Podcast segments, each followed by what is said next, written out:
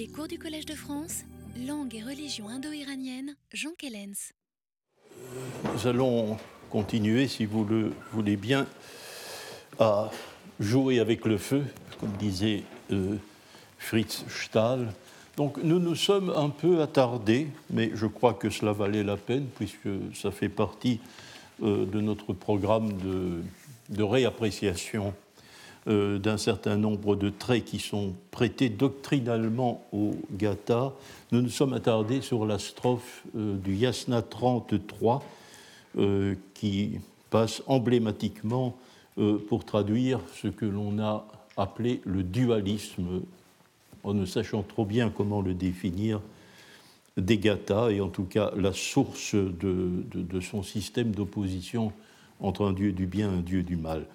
Bon, alors je vous euh, rappellerai que nous avons, euh, je vous ai proposé une traduction dont j'ai d'ailleurs euh, modifié le début par, par rapport au document qui vous a été remis après mûre réflexion. Nous avons fait une analyse qui consiste à établir la syntaxe d'abord de la strophe pour constater que chaque vers représente un ensemble syntaxique indépendant euh, je vous rappelle notre, notre traduction. Donc, alors maintenant, maintenant que c'est le début, c'est le début de quelque chose, pas brouillé, je vais dire les deux manious qui ont été considérés comme jumeaux pendant le sommeil. Deuxième vers. Euh, au moment de penser, de dire et de faire, il y a deux manières de penser, de dire et de faire. Troisième vers, entre les deux, et on sait qu'il faut comprendre Magnou grâce à la strophe 36 qui viendra plus tard, c'est une ellipse, c'est pas une véritable ellipse, le mot figure déjà dans la strophe, mais l'élucidation euh, de la personne euh, qui est désignée par le pronom est euh, rétrospective. Hein. Elle survient dans la strophe 36. Entre les deux Magnou, les généreux font d'emblée la distinction non les avares. Euh, alors, notre première conclusion, hein, première conclusion, c'est que nous euh, ce que nous avons dans cette strophe correspond à ce que Louis Renou aurait appelé une action rituelle déterminée. Cette phrase exprime une phase dans le processus d'installation et de sacralisation du feu rituel. Le chaînon, le chaînon que cette strophe représente dans ce processus, c'est l'identification du feu qui vient d'être allumé au Manu d'Ahura Mazda. Or, cette identification du feu avec une notion, une entité, une abstraction qu'on appelle le Manu, c'est une donnée immédiate, comme nous avons vu, du Yasna 36, de, de la part d'Avesta ancien qui est en prose, le Yasna Haptankaiti, et euh, pour ce qui concerne les gathas, nous avons vu que cette identification sera quelque chose d'effectivement accompli, d'explicitement constaté dans la strophe 31.3 qui compose un réseau parallèle dans chaque gatha, et euh, ce qui d'ailleurs est un délai très long, comme vous pouvez le constater, puisque le yasna 31.3, il y a un délai de 11 strophes. C'est énorme dans un texte de 100 strophes. Donc euh, on peut considérer que le, Yasna 30, d'une certaine manière, présente un certain degré de stagnation. Mais nous allons y venir. Alors, deuxième réponse à laquelle nous avons euh, cherché à répondre, c'est de savoir que représentent les Manus, que sont ces entités. Nous savons très bien du point de vue linguistique qu'il s'agit d'une sorte de nom d'agent. C'est un nom d'agent. Euh, pas véritablement très fortement marqué, ce n'est pas un nom en tard, mais c'est un nom d'agent tout de même. Euh, construit sur la racine man, pensée. C'est donc une allégorie de la pensée. Selon le principe euh, du masdéisme même le plus ancien, le principe des gathas même, où, les entités où les entités divines, comme le Manu, mais aussi, nous l'avons vu, Armaiti, pour qui c'est plus clair, ont une existence à la fois matérielle et euh, mentale. Matériel, nous dirions, pour traduire les mots exactement, osseuse, comme dit le texte, réalité osseuse, et une réalité de pensée, une réalité mentale. Alors, euh, je vous fais cette hypothèse, je vous la propose. Du point de vue matériel, le Manu, c'est l'espace. Et euh, les Manu, les deux Manu, puisqu'ils sont dits jumeaux, sont d'une part l'espace diurne et d'autre part l'espace nocturne. Du point de vue mental, euh, c'est une hypothèse que nous avons dégagée du Yasna 43. Euh, ils traduisent une prise de conscience, un avis, comme nous pouvons traduire, qui s'exprime par le verbe penser sur la nature d'Ahura Mazda. Si l'on veut, il s'agit de l'image que le feu donne d'Ahura Mazda en évoquant son caractère lumineux et diurne. Ça, euh, c'est donc pour l'identification des deux principes. Maintenant, euh, je vais venir à la question, puisque tout de même nous sommes censés traiter dans ce cours, c'est la première fois euh, que nous rencontrons l'une de ces mises au point depuis l'an dernier, mais c'est à la fin que ça vient, bien, entendu, n'est-ce pas? Est-ce qu'on peut parler de dualisme? Alors, je ferai deux réserves. Je, ne vais pas vous parler de dualisme, je, ne m'exprimerai pas dans ces termes. Ce que je veux dire, euh, c'est qu'il faut être très conscient d'abord. Il faut, il, il faut tout de même être très conscient de la nature extrêmement partielle de notre documentation. Euh, le document que nous possédons, c'est essentiellement un texte liturgique. Et tout. Nous avons une liturgie. Tous les concepts qui s'expriment euh, dans ce texte euh, surviennent dans euh, un processus liturgique particulier, dont nous avons vu d'ailleurs que l'expression par le discours n'était pas spécialement claire, ni spécialement directe. Hein. Une des raisons, bien sûr, de cette obscurité, nous venons de la constater. Comment voulez-vous être clair en parlant de choses osseuses en termes mentaux hein? Euh, C'est bien sûr la nature, euh, une des raisons, n'est-ce pas, des difficultés que nous avons à appréhender ce qui se passe ici. Alors, euh, puisque nous avons un texte liturgique, je ne peux pas absolument exclure qu'en dehors de ce texte, mais à l'époque même de ce texte, ces notions avaient développé une mythologie. Mais euh, les textes témoins de ce processus de mythologisation dont nous avons des, éléments dans l'Avesta récent. Pour les Gathas, malheureusement, c'est trop tard. ces éléments de mythologisation, nous n'en disposons pas. Nous ne pouvons pas jurer que ce dont les textes ne parlent pas n'existe pas. Donc euh, c'est une des raisons pour laquelle je ne peux pas conclure avec un grand mot comme dualisme. D'autre part, je voudrais aussi faire une autre, euh, une autre réflexion à ce sujet, euh, c'est qu'il faut aussi nous placer du point de vue du système. La question du dualisme, on peut s'interroger sur la légitimité parce qu'elle a été posée au début du XVIIIe siècle dans un cadre qui était strictement un cadre de théologie chrétienne par, euh, par Thomas Hyde, bien sûr, avant même que l'on possède le texte de l'Avesta.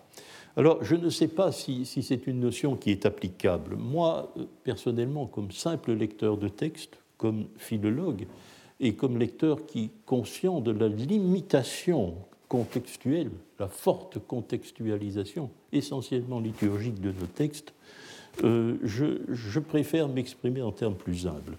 Ce que nous avons euh, en réalité, mais c'est de cela que nous allons devoir nous occuper aujourd'hui, mais aussi euh, surtout peut-être la semaine prochaine, c'est qu'il y a la mise en place, avec cette strophe d'Emmanuel, à l'intérieur de la liturgie d'un système d'antagonisme. D'un système d'antagonisme. Ce n'est pas une liturgie univoque. Elle met en scène un antagonisme. Alors appelez ça dualisme si vous voulez, je ne sais pas. Mais en tout cas, c'est une phase importante du processus rituel euh, dont euh, l'agata est l'expression. Ce n'est d'ailleurs euh, jamais plus clair que dans la première gata, à savoir la gata Argunavaiti. Non seulement parce qu'elle est longue, mais à cause des raisons mêmes pour lesquelles la gata est longue. C'est une gata qui décrit avec précision un processus lent et euh, extrêmement progressif. Ce n'est pas la situation du Yasna Haptenkaiti, ce n'est pas la situation même des autres gathas, même si les, autres gathas aussi sont fondés sur un système antagoniste.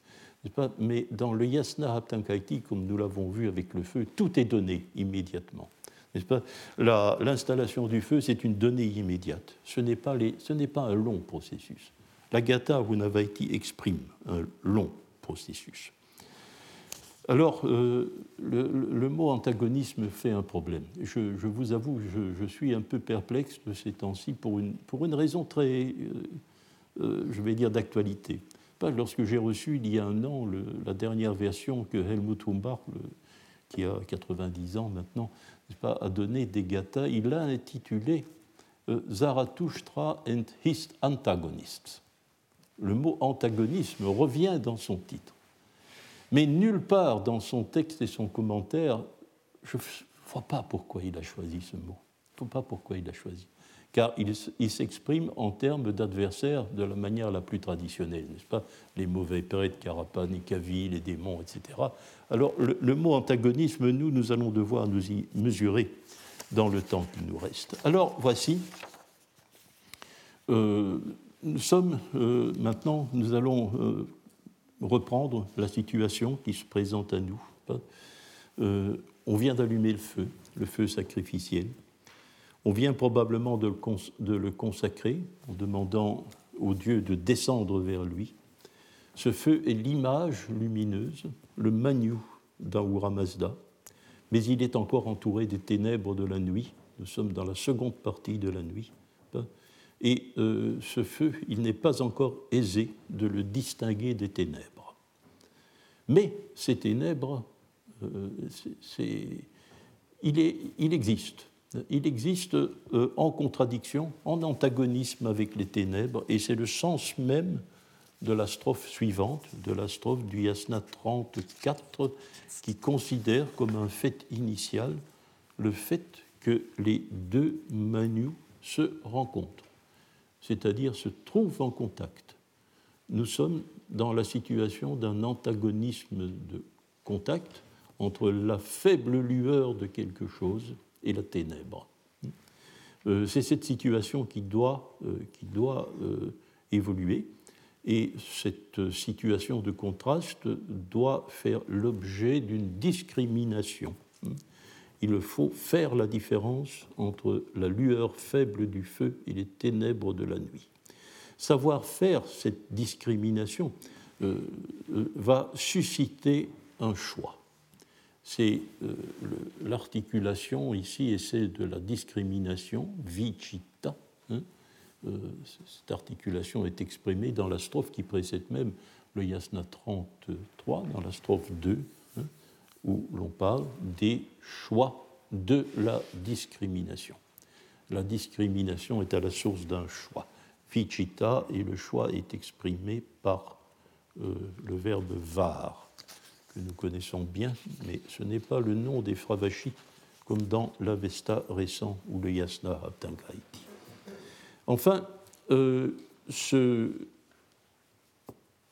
ce, choix, euh, ce choix doit susciter un déplacement dans l'espace, un déplacement dans l'espace.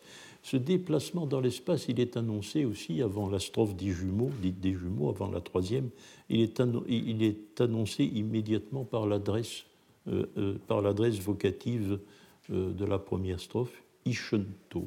Hein, Ishento s'adresse à ceux qui veulent venir, ceux qui veulent venir auprès du feu, et euh, cette idée de, déplacement dans l'espace, exprimée par des verbes de mouvement, nous allons le retrouver dans toutes les strophes qui vont suivre la, euh, qui vont suivre la strophe 3, avec un certain délai, parce qu'il faudra d'abord euh, parler du choix dans la strophe 5. Mais dans la strophe 6, vous voyez que les démons qui ne font pas la discrimination, les démons qui ne font pas bien la différence entre les deux manus parce que l'illusion les saisit quand ils délibèrent, dit le texte, court. Hmm? Donc un verbe relativement aigu de déplacement dans l'espace. Ils courent ensemble, ils courent de concert vers Aishma. Aishma qui euh, rend pourtant malade euh, l'état d'existence des hommes. il court. En opposition avec cette action un peu paroxystique des démons, nous trouvons dans la strophe 7 hein, le mouvement dans l'espace beaucoup plus raisonnable, beaucoup plus mesuré, venir simplement, chazat. On vient vers ce feu, on vient vers ce feu, ou bien le feu vient vers notre état d'existence. La double ellipse bon, nous oblige à trouver un balancement, mais euh, les deux notions qui sont évoquées dans l'ellipse, d'une part le, bon feu rituel et d'autre part euh, l'état d'existence qui s'exprime auprès de lui, eh bien, on vient. Alors, euh, euh, ce mouvement que le choix suscite trouve son accomplissement dans la vaste métaphore de la, de la strophe 10, la, vaste métaphore de la strophe 10, où euh, nous trouvons quelque chose peut-être qui nous a déjà, qui, qui, nous paraîtra euh, qui ne nous paraîtra pas neuf. Vous allez, nous allons le regarder un instant, n'est-ce pas Alors, il y a un premier vers où il doit arriver une catastrophe euh, aux adversaires, à la tromperie, à la drouche, bien sûr. Et puis, la métaphore va survenir à partir du deuxième vers. Et donc, il, il faut que, par contre, de très rapides coursiers qui gagnent la bonne renommée soient attelés pour aller jusqu'à la bonne habitation de la bonne pensée de Mazda et de l'agencement. Euh, sous euh, l'apparence d'une métaphore très courante, cette métaphore qui, dans la poésie indo-iranienne ancienne, euh, figure, transpose les prières comme un attelage qui s'en va chez les dieux, nous demande tout de même une certaine réflexion. Parce que quelque chose est un peu à la réflexion. Il y a un mot malheureusement ambigu, un mot très connu, mais dans le sens mériterait, nous aurons bientôt l'occasion, euh, la semaine prochaine, de le faire, n'est-ce pas, un mot dont le sens euh, mérite d'être examiné d'assez près dans le cadre de la Gatha. C'est un mot qui n'est pas exclusif de la Gatha Avunavaiti, n'est pas exclusif, il est attesté ailleurs, avec des sens parfois divers, mais euh, l'Agatha Hunavaiti en fait un usage insistant et particulier. C'est le mot srava. Oh, je sais bien, j'ai écrit euh, dans les textes véyavistiques, et je vous l'ai encore dit peut-être même cette année, ce mot srava, la dérivé du verbe sru, indien shravas, euh, c'est le fait d'entendre. C'est un abstrait formé sur le verbe entendre il y a deux sens de base fondamentalement. Euh, l'hymne, l'hymne, c'est souvent le sens que j'ai choisi de, conserver parce que il me semblait que avec ce mot nous avions quelque chose d'assez précieux, c'est-à-dire le mot par lequel les gathas se désignaient elles-mêmes. Car le mot gatha est un mot de l'Avesta récent. Euh, c'est euh, le nom que portent ces textes selon l'Avesta récent, mais le mot gatha ne figure pas dans l'Avesta lui-même. Et si euh, les, gathas se réfèrent parfois à elles-mêmes euh, sous forme de texte, euh, en tant que texte, il me semblait que c'était par Srava. Peut-être est-ce un fait un peu gênant que ce mot n'existe que dans la Gatha ou Navaiti. Les autres Gathas ne mentionnent pas le terme Srava. Et nous allons voir que ce mot fait une apparition extrêmement fréquente lorsqu'il sera question des démons. Alors l'autre, euh, l'autre sens, c'est celui qui figure dans la traduction, qui est traditionnel. Euh, c'est, peut-être euh, d'autres que moi ont mis plutôt l'accent sur le fait d'entendre, n'est-ce pas, la renommée, hein, le sens de renommée. Et il s'agit, les choses sont présentées, comme nous l'avons vu, comme une course, une course d'attelage qui a pour prix le srava, la renommée. Nous connaissons la métaphore avec un autre but. Le prix de victoire, notre prix de victoire qui n'est pas la renommée, à la fin du, euh, à la fin du sacrifice, tout à la fin de la gata, ce que cet attelage s'en va gagner, c'est le mijda, c'est-à-dire le prix de victoire final, hein, en quelque sorte l'immortalité, comme nous en avons parlé la fois dernière. Or, ici, justement, nous ne sommes pas à la fin du processus, nous sommes au contraire au début d'un processus, et le but de la course, c'est autre chose. C'est le srava. Vous voyez que nous avons intérêt à essayer de bien comprendre ce texte. Je ne suis pas sûr que ce soit la renommée Je ne suis pas sûr que c'est l'hymne, nous allons en reparler. Parfois c'est l'hymne, c'est quelque chose que l'on prononce. Lorsque Srava survient comme objet euh, d'un énoncé, de quelque chose que l'on dit, du verbe dire, d'un verbe énonciatif, nous sommes tranquilles. Euh, mais n'oubliez pas euh, que ce qui doit s'affirmer à terme dans le processus liturgique de la Gatha, c'est quelque chose, bien sûr, que les hymnes représentent, mais uniquement partiellement. C'est le bruit, c'est la rumeur. Il faut que autour du feu, et nous sommes ici dans la situation ignée type, n'est-ce pas, euh, euh, le bruit que l'on fait euh, s'affirme hein, à l'oreille des dieux. Or, le bruit, nous l'avons déjà eu l'occasion depuis quelques années de le décortiquer ensemble, c'est naturellement le crépitement du feu. La strophe 2 y fait allusion. Pas écoutez au bruit. Le bruit, la gausha, le bruit, c'est le crépitement du feu dans, le Yasna 32. Euh, mais c'est aussi euh, de façon très insistante, selon l'introduction même au Gata dans le Yasna 27, le bruit des euh, mortiers qui pressurent le Hauma. Et dans le Yasna 30, lorsque le moment, le moment vraiment critique, le moment de la partie sacrificielle de la Gata surviendra avec ces deux offrandes, le Hauma et l'offrande de graisse dans le feu, eh bien, euh, ce sera euh, ce, sur quoi l'on mettra l'accent, ce sera sur le bruit des mortiers, puisque l'on invoquera ce bruit sous la personne du dieu Srausha. D'une certaine manière, ce que peut-être bien que ici, euh, ce qui est préfiguré dans ce voyage, cet attelage, c'est peut-être gagner la bonne rumeur, pas? Gagner la bonne rumeur, arriver à faire entendre le bruit rituel à l'oreille des dieux, auprès, auprès du feu. Alors je voulais un peu m'attarder pour cette raison euh, sur, sur cette métaphore. Et euh, le, fait d'aller ou de ne pas aller, hein, le, déplacement dans l'espace, le, fait que peut-être il y a d'une part euh, un trajet facile, un trajet facile d'une part, et d'autre part un trajet impossible dans les difficultés de la route, eh bien cette idée qui apparaît dans la strophe 31 3011 pardon, sert à faire transition avec une nouvelle notion, qui est aussi une notion euh, sur laquelle la Gata Hunavaiti est seule à s'étendre avec cette insistance, c'est la notion de l'urvata. C'est la notion de l'urvata, euh, mot qui a aussi son équivalent indien euh, connu, qui est le vrata. Alors le sens a été fort discuté. Le vrata, c'est toujours plus facile de prononcer et d'écrire le mot sanskrit, parce que l'orthographe est, euh, moins élaborée.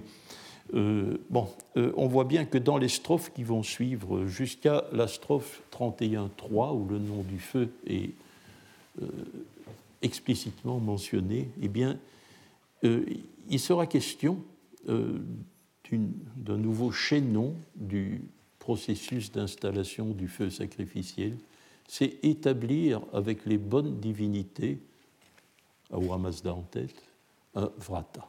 Un vrata. Je vous propose de.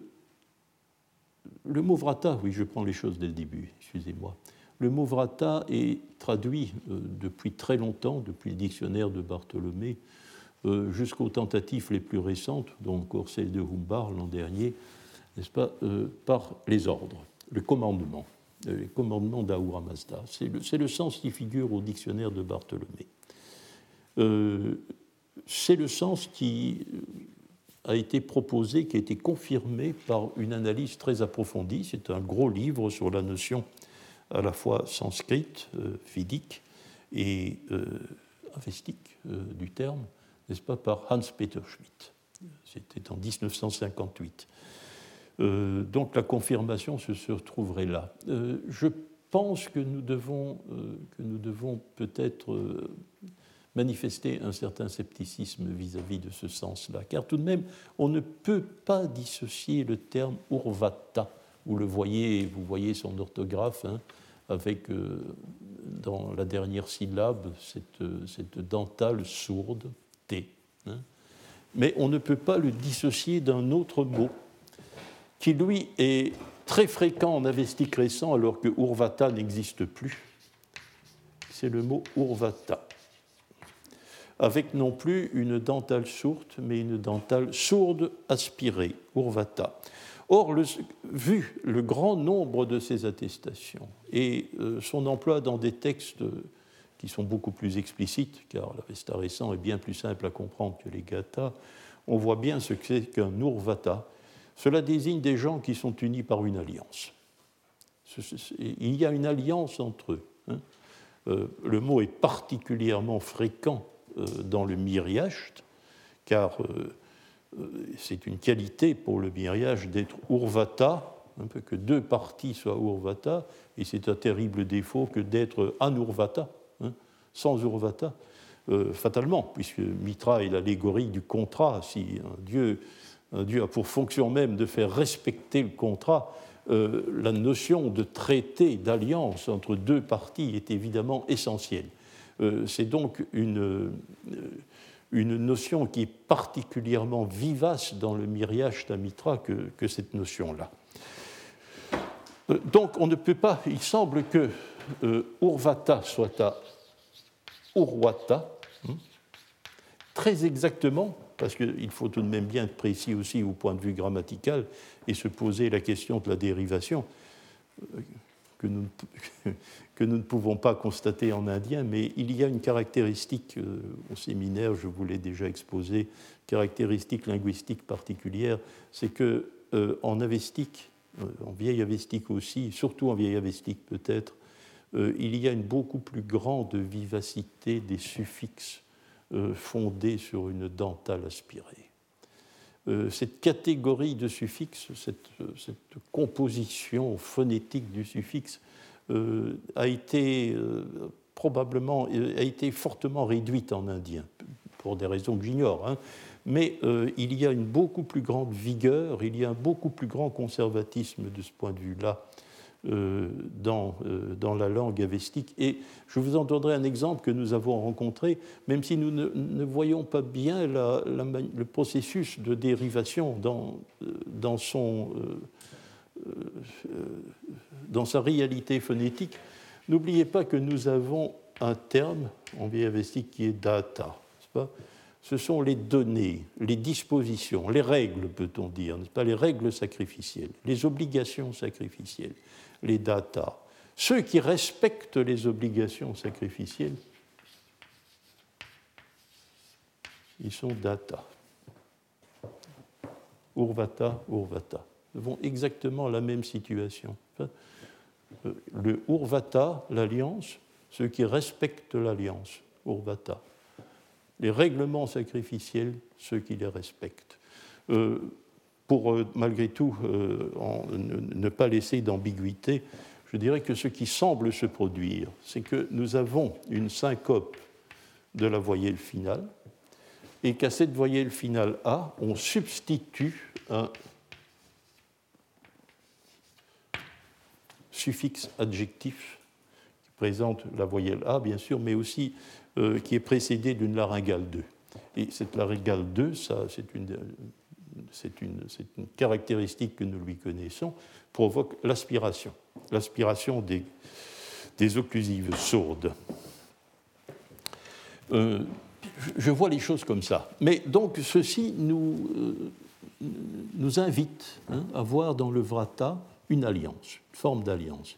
Ce dont il est donc question maintenant au début à l'extrême fin du Yasna 30, euh, au début du Yasna 31, qui va, en faire son sujet même, euh, C'est l'établissement autour du bon feu rituel euh, d'une alliance avec les divinités. Or, cette alliance, Vrata, comporte trois éléments comporte le processus, la réalisation de cette alliance comporte trois conditions. Euh, dans un premier temps, dans un premier temps, il s'agira de faire le vide, de faire le vide autour, autour du feu. Cela paraît euh, assez. Euh, pendant tout un temps, je n'ai pas bien compris ce processus, et peut-être vous en souvenez-vous. Je ne sais pas si vous y avez été attentif, mais euh, lors de sa conférence l'an dernier, le professeur Panaino, qui nous a parlé du feu, euh, a exprimé un moment son scepticisme à propos, de, comprenait, exprimer le, le trouble qu'il avait à comprendre qu'il euh, fallait écarter tout le monde, que ça n'était pas quelque chose de parfaitement compréhensible. Vous allez voir que le processus a sa logique interne. N'est-ce pas? Dans, euh, dans, le début, faire le vide, c'est d'abord murmurer pour ne pas être entendu dans la première strophe. Hein. La traduction de la, première strophe du Yasna, euh, du Yasna 31, 1, hein, euh, votre été que nous murmurons, euh, dit le texte Maronto, c'est parler à voix basse, c'est murmurer. Hein. Les traités que nous murmurons, nous les définissons comme des paroles que ne peuvent entendre ben, les adversaires, bien entendu. Mais ces paroles sont très bonnes pour ceux qui ont confiance en Mazda. Donc il faut murmurer pour ne pas être entendu. Euh, lorsque l'on essaye de, maîtriser, car les vratas sont une parole et il faut les maîtriser, hein, il faut les apprendre. Il y a une terminologie extrêmement complexe de diverses. Vous comprenez bien, nous sommes dans le cadre d'une tradition orale. Hein. nous ne pouvons même pas nous imaginer ce que ça signifie.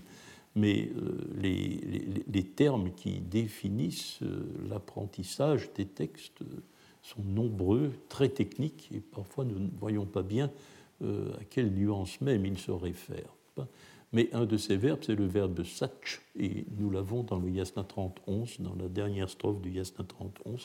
Vous cherchez à les maîtriser, c'est-à-dire vous cherchez à les apprendre. C'est des paroles que vous apprenez, que vous pour les retenir par cœur. Mais on va les murmurer d'abord pour qu'ils euh, ne soient pas entendus par, euh, les adversaires. Euh, cela, c'est la strophe, le, yasna, euh, donc euh, le yasna 31.1. Je ne m'attarderai pas sur la deuxième strophe parce qu'elle est relativement, elle, présente des difficultés, n'est-ce pas? Mais regardez le troisième vers de la troisième strophe, n'est-ce pas? Donc la langue de ta bouche, ô Mazda, afin que, afin que par lui, hein, par, par lui, j'écarte euh, tous les vivants, écarter tous les vivants. Euh, pourtant, euh, vivre n'est pas une action négative, c'était la base de la critique de Panaïno. comment est-il possible alors qu'il y a eu une référence d'ailleurs à la vie dans la strophe précédente, même si elle présente beaucoup de difficultés. Nous vivons selon Achat, et voici que tout ce qui vit, il faut l'écarter autour du feu. Ça fait partie du vide préalable. Mais maintenant, nous allons comprendre pourquoi. Nous allons comprendre pourquoi, euh, car euh, la, quatrième strophe, elle, présente, euh, non seulement elle est très claire, mais elle présente un multiple intérêt. nous allons lire la traduction complète, cela vaut la peine. Quand les Aouras seront là, ah oui, c'est l'une des deux strophes où clairement il y a une attestation plurielle du mot Aoura. Donc ici, Ahura ne désigne pas seulement Ahura Mazda. Il désigne Mazda, entre autres, mais aussi beaucoup d'autres. Hein. C'est des strophes qui, si, on, est intéressé par le problème du monothéisme, ont bien sûr fait couler beaucoup d'encre. Deux strophes gathiques mentionnent les Ahura au pluriel. Celle-ci, entre autres. Ici, c'est très clair. Hein. Il y a une liste énumérative. Euh, donc, quand les Aouras seront présents, quand ils seront là, achat, l'agencement, et Mazda, avec la mise en mouvement, Ashi, et la juste pensée, Armaiti, j'exigerai d'eux, avec la très bonne pensée, de posséder un pouvoir autoritaire dont la croissance nous permettra de vaincre la tromperie. Alors, je pense que le terme essentiel et qui nous permet de comprendre le processus en cours, euh, c'est un une épithète, hein, une caractéristique qui est rapportée au seul achat. Mais méfions-nous de ces traits rhétoriques. Euh, achat est le premier membre mentionné. C'est donc lui qui attire et qui, bien sûr, provoque un, accord euh, singulier dans ce cas-ci. Hein. Avec lui, il attire la caractéristique accordée à tous. Ce sont ceux qu'il faut inviter. On fait le vide parce que dans ce vide, on va inviter exclusivement. Hein. on lance l'invitation. C'est un important euh, chaînon du processus rituel. Euh, n'oubliez pas, lorsque nous avons tenté de définir les fonctions sacrificielles en vieille avestique, n'est-ce pas Et nous disposions pour cela d'une liste que nous a conservée l'Avesta récent dans la deuxième strophe du Yacht 3, qui semble dresser une liste de huit spécialistes d'un type particulier de parole ou de la prononciation d'un genre liturgique particulier. L'un d'entre eux est le sbatar. Le sbatar, n'est-ce pas? Donc celui qui lance l'invitation, celui qui fait l'invitation au Dieu. Hein. Le racine est où hein? euh, Oui, il y a des petits problèmes orthographiques, mais faites-moi confiance, c'est bien un dérivé de la racine ou qui est une racine en oulon, et son nom paraît bien en, vieil avestique, euh, la, notion, l'action qui correspond est la zouiti, c'est-à-dire l'invitation qui est lancée aux divinités pour le sacrifice. Donc voilà, dans l'espace, euh, l'espace qui a été garanti, protégé, préservé autour du feu rituel, l'on invite ben, donnons-lui son nom, le Panthéon. Le Panthéon. Car il y a dans cette strophe, c'est la deuxième, euh, euh, c'est euh, le deuxième intérêt de cette strophe, n'est-ce pas? Bon, c'est évidemment un, développement, un nouveau développement du processus, l'invitation, mais aussi c'est la première fois que le Panthéon est rassemblé. Quand peut-on parler de rassemblement, parce qu'on prononce tout le temps le nom d'Acha, le nom de Vahumana, euh, le nom de Kshatra, eh bien, je vous invite euh, à considérer qu'il y a un rassemblement des divinités. Ce n'est pas un acte, pas un acte dérisoire. Il ne se produit pas toujours. Il se produit à des moments bien définis. Quand peut-on considérer que le rassemblement est général? Eh bien, lorsque les trois entités neutres les plus fréquemment mentionnées, explicitement définies comme des divinités, par, leur lien euh, génétique avec Ahura Mazda, ou parce qu'on peut leur parler comme à des personnes, eh bien, il s'agit d'achats de Vohumana et de Kshatra. Tous les trois sont là. Mais c'est déjà beaucoup plus rare. Euh, il, il faut que soit adjointe euh, l'entité féminine à Armaïti. C'est la seule entité féminine permanente qui, elle aussi, est génétiquement liée à Ahura Mazda et à qui l'on peut aussi parler comme à une personne. Armaïti est là. Et alors le rassemblement, je dirais, est général lorsque on ajoutera euh, à ce petit groupe une autre divinité féminine. On verra que c'est la règle alors il y a rassemblement. Il y a rassemblement du Panthéon. Et ici, cette entité, ben, elle est là, elle est coordonnée, il y Armaïti, hein. c'est Hachi, pas Hachi. Une des, il y a donc, nous avons donc ici le rassemblement de six entités, hein, de six entités avec Ahura Mazda. Ça, c'est un rassemblement. Il faut compter les choses dans cette composition. Parce que, représentons tout bien les choses. Euh, dans le Yasna 28, qui est une demande adressée aux divinités, toutes ces entités apparaissent, mais en pointillé, hein, en pointillé, en ordre dispersé. C'est même une des grandes caractéristiques de la demande qui est faite par les sacrifiants dans l'Yasna 28 que de dire Oh, toi, donne-moi ça. Et puis toi, donne-moi ça, accorde-moi ça. Hein. Chaque divinité est tour à tour hein, et tour à tour euh, invoqué pour, euh, pour accorder un bienfait. Mais jamais ces, ces entités ne forment un corps. Jamais.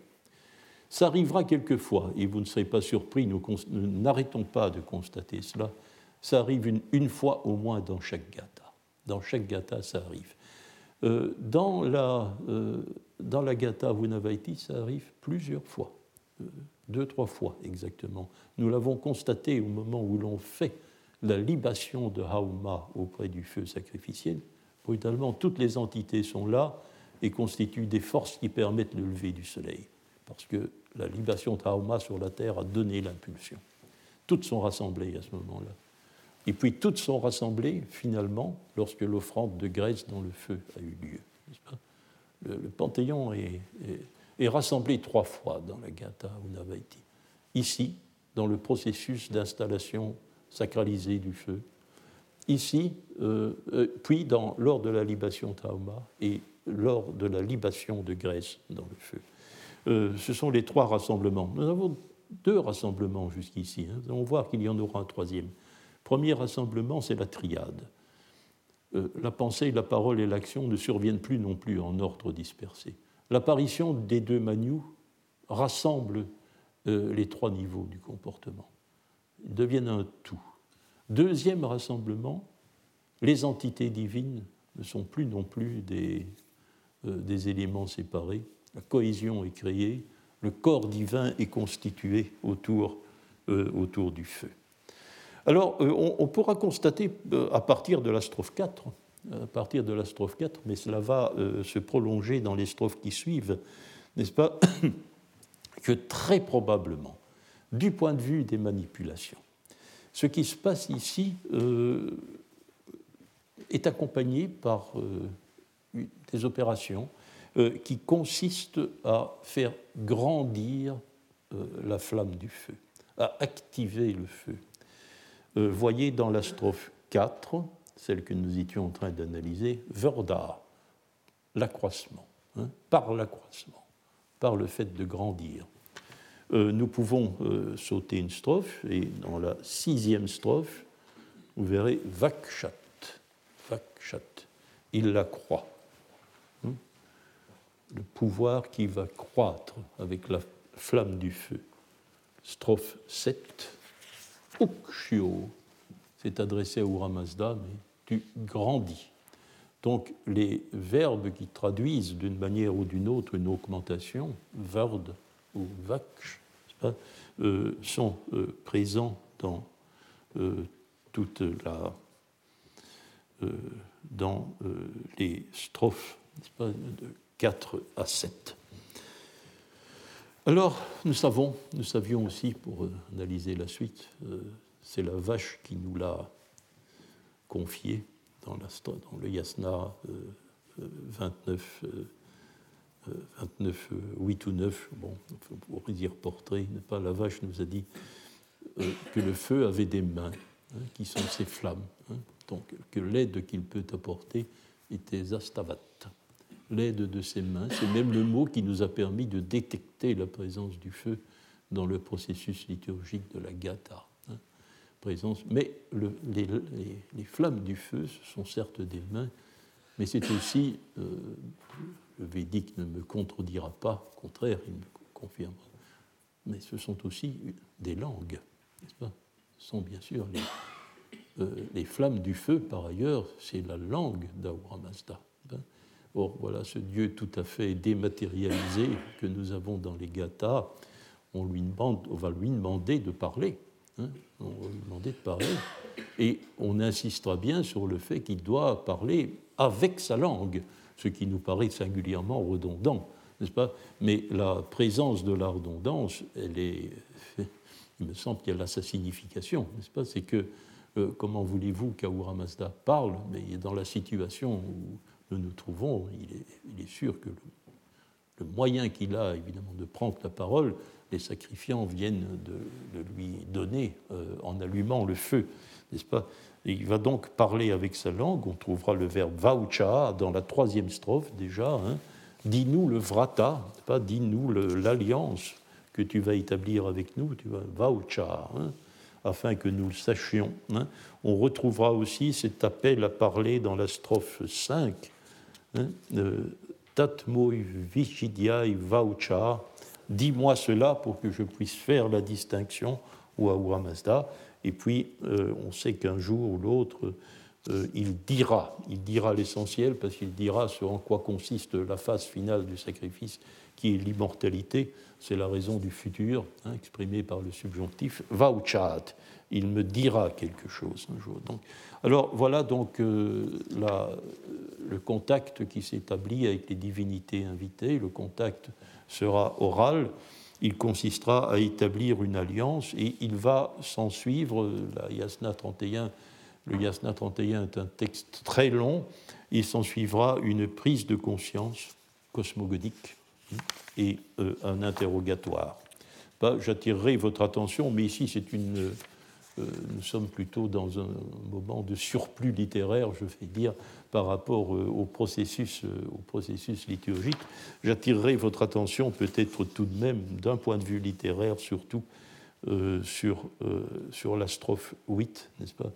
Sur la strophe 8 qui est partiellement cosmogonique, qui est aussi ambiguë, qui, porte sur un double sens dans l'identification d'Ahura Mazda avec la lumière du feu je pense, hein, c'est le verbe qui traduit un manu, un avis sur Ahura Mazda, je suis, que tu es ancien, que tu es antique, tu, as toujours existé dans le passé. Mais en même temps, Pauvim, c'est aussi comme cela que l'on désigne le plus vieux des fils. Tu es l'aîné. Hein, tu es l'aîné. Et alors, par contre, le sto est adversatif. Hein, pour cela que j'ai traduit par, euh, par quoique.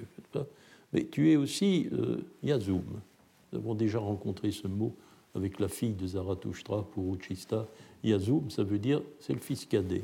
Hein, fils cadet. Donc tu es à la fois le fils aîné et le fils cadet. Paradoxe sur Ahura Mazda.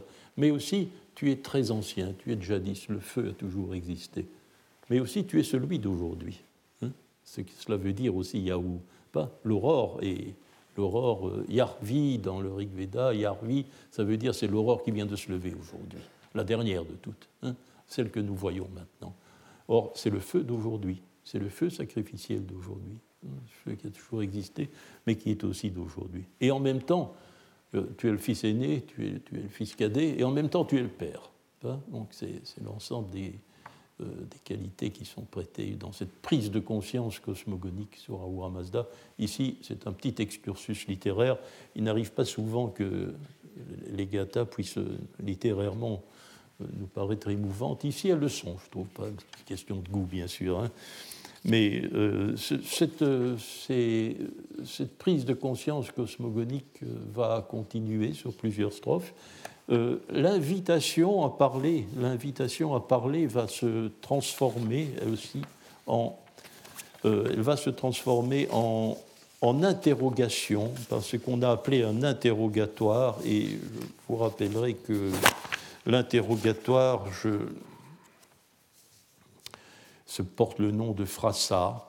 L'exemple même de l'interrogatoire que nous voyons dans, euh, euh, les Gathas, c'est le Yasna 44, donc c'est un texte qui ne fait pas partie de la première Gatha, de la Gatha Unavaiti, et où on voit bien, bien sûr, que l'interrogatoire est une forme d'invitation à parler, puisque le Yasna 44 combine les deux données. Il dit Tâte-toi pour ça, je te demande, je te demande, hein, je pose ma question. Et Urshmui Vaucha, réponds-moi, hein, dis.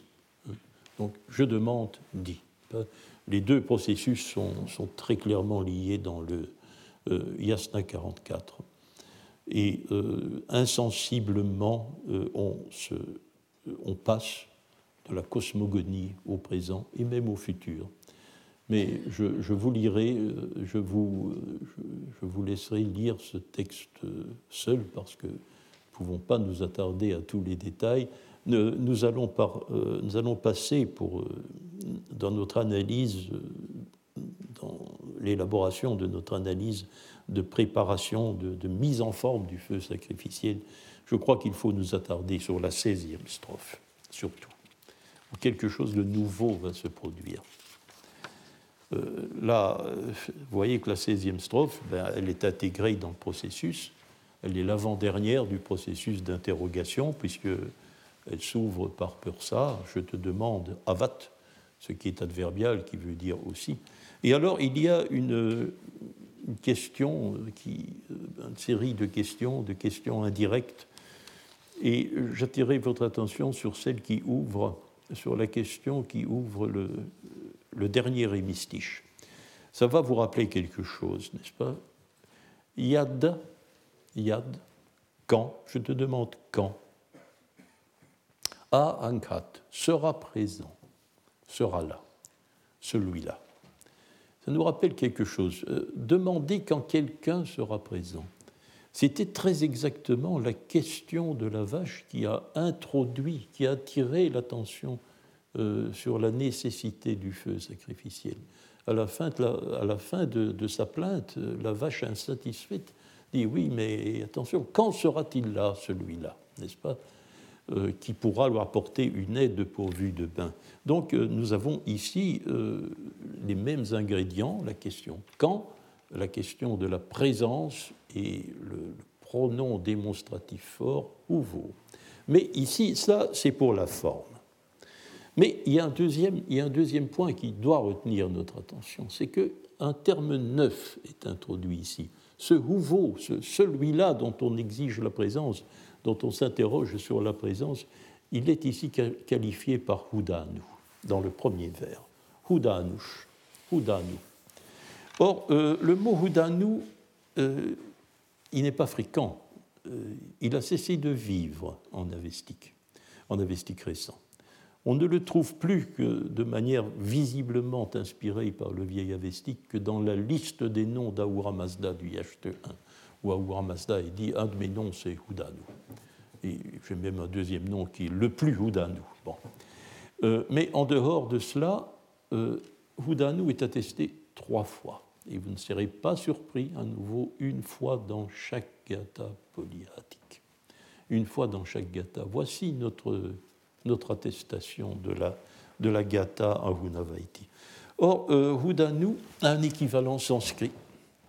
Vous ne serez pas surpris non plus que c'est une qualification fréquente du feu. C'est Sudanu. On a l'impression, lorsque l'on voit racine da, qu'il s'agit aussi d'un terme qui doit signifier d'une manière ou d'une autre donner, qui donne, généreux, n'est-ce pas? C'est évidemment très tentant, mais c'est peut-être un peu simple. Euh, car, euh, euh, bon, alors vous verrez souvent la traduction, mais vous verrez, vous verrez aussi si vous consultez le dictionnaire étymologique de Meyerhofer à propos de Soudanou que tout de même le nom Danu, ça peut être autre chose qu'un dérivé du verbe da. Le mot Danu, c'est le nom du Danube d'ailleurs, hein, Donau, hein, en allemand, hein, euh, c'est une forme particulière de liquide. En réalité, euh, les liquides que définissent Danu, dans, euh, car le mot lui existe, c'est ce que l'on appellerait plus exactement nous l'embrun.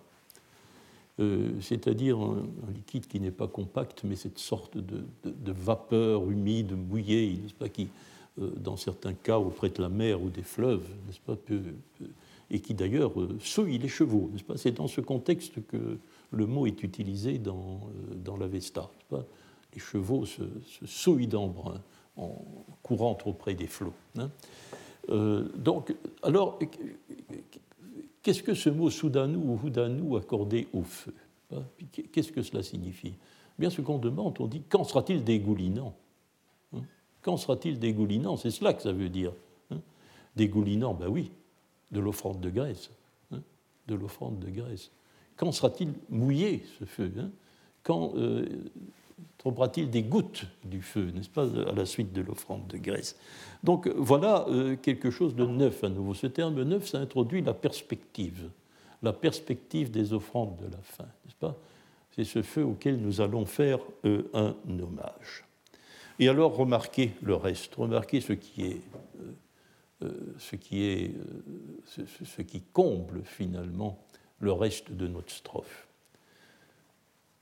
La maison le territoire, le pays. Bien, nous avons affaire au troisième rassemblement autour du feu. Troisième rassemblement. Nous avons euh, le rassemblement de la triade, de la triade du comportement. Nous avons vu le rassemblement des entités du Panthéon. Et voici là le rassemblement des cercles de l'appartenance sociale.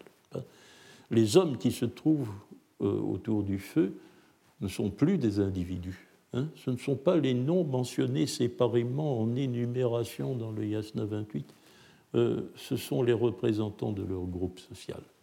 Alors, nous avons déjà eu l'occasion d'en parler fréquemment, On parlait fréquemment, euh, la, société avestique nous paraît euh, organisée de manière très simple et très télescopique. Il y a des familles, il y a des clans, il y a une tribu, puis il y a une nation.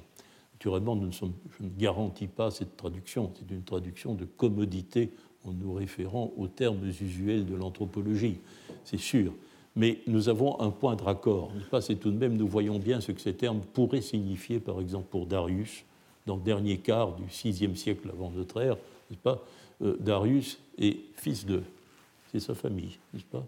Fils de Vishtaspa, euh, famille. Il est achéménide à la neuvième génération, hein, la neuvième génération à laquelle il remonte et qui est emblématique, euh, qui lui donne le nom d'Achéménide, c'est son clan. Il est du clan Achéménide. Alors il ne nous dira pas quelle est sa tribu, il ne nous dira pas, pas? Ça nous l'ignorons, mais nous savons quelle est sa nation. Il est perse, ce qu'il dit lui-même, il est perse. Euh, cette, cette, organisation, cette vision télescopique de la société, nous la trouvons dans tout l'Iran ancien. Naturellement, ça ne signifie pas que la taille de ces entités n'a pas été variable. Hein, parce que tout de même, euh, je vous avoue que je cale un peu, n'est-ce pas, à attribuer les gathas à une société où les nations aient la dimension de ce que sera plus tard la nation perse, bien sûr. Hein. C'est évidemment le gros problème. Nous ne connaissons pas la taille, des, euh, euh, la, taille de ce qui est évoqué ici. Mais voilà, la société est maintenant elle aussi rassemblée.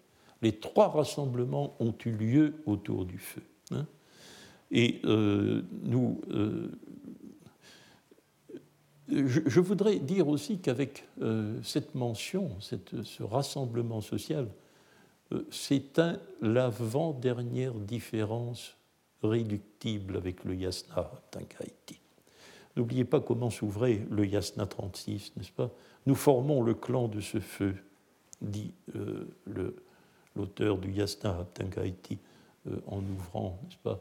Euh, en ouvrant la récitation de, son texte de consécration du feu. Donc d'emblée, il se présente comme un clan. Euh, eh bien, euh, l'évocation d'un cercle de l'appartenance sociale, ça nous manquait jusqu'ici. Hein? Elle est dans l'Yasna Haptankaiti. Mais voyez, ce qui est à donner immédiat dans le Yasna Haptankaiti, c'est le deuxième mot de son chapitre, hein, Varzana, le clan. Eh bien, nous, nous, allons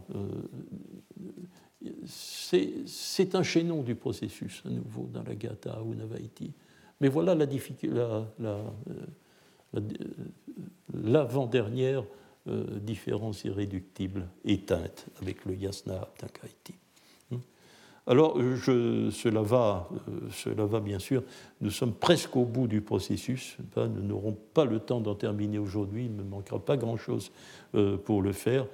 Euh, nous allons voir qu'à partir, à partir de la strophe 18, à partir de la strophe 18, le climat va changer. C'est pour ça qu'à partir de la, même si euh, il y aura encore quelques petites opérations euh, pour, pour, pour, achever de donner au feu sa personnalité sacrificielle, on voit que ce qui va désormais retenir l'attention spécifique des récitants, c'est la situation d'antagonisme.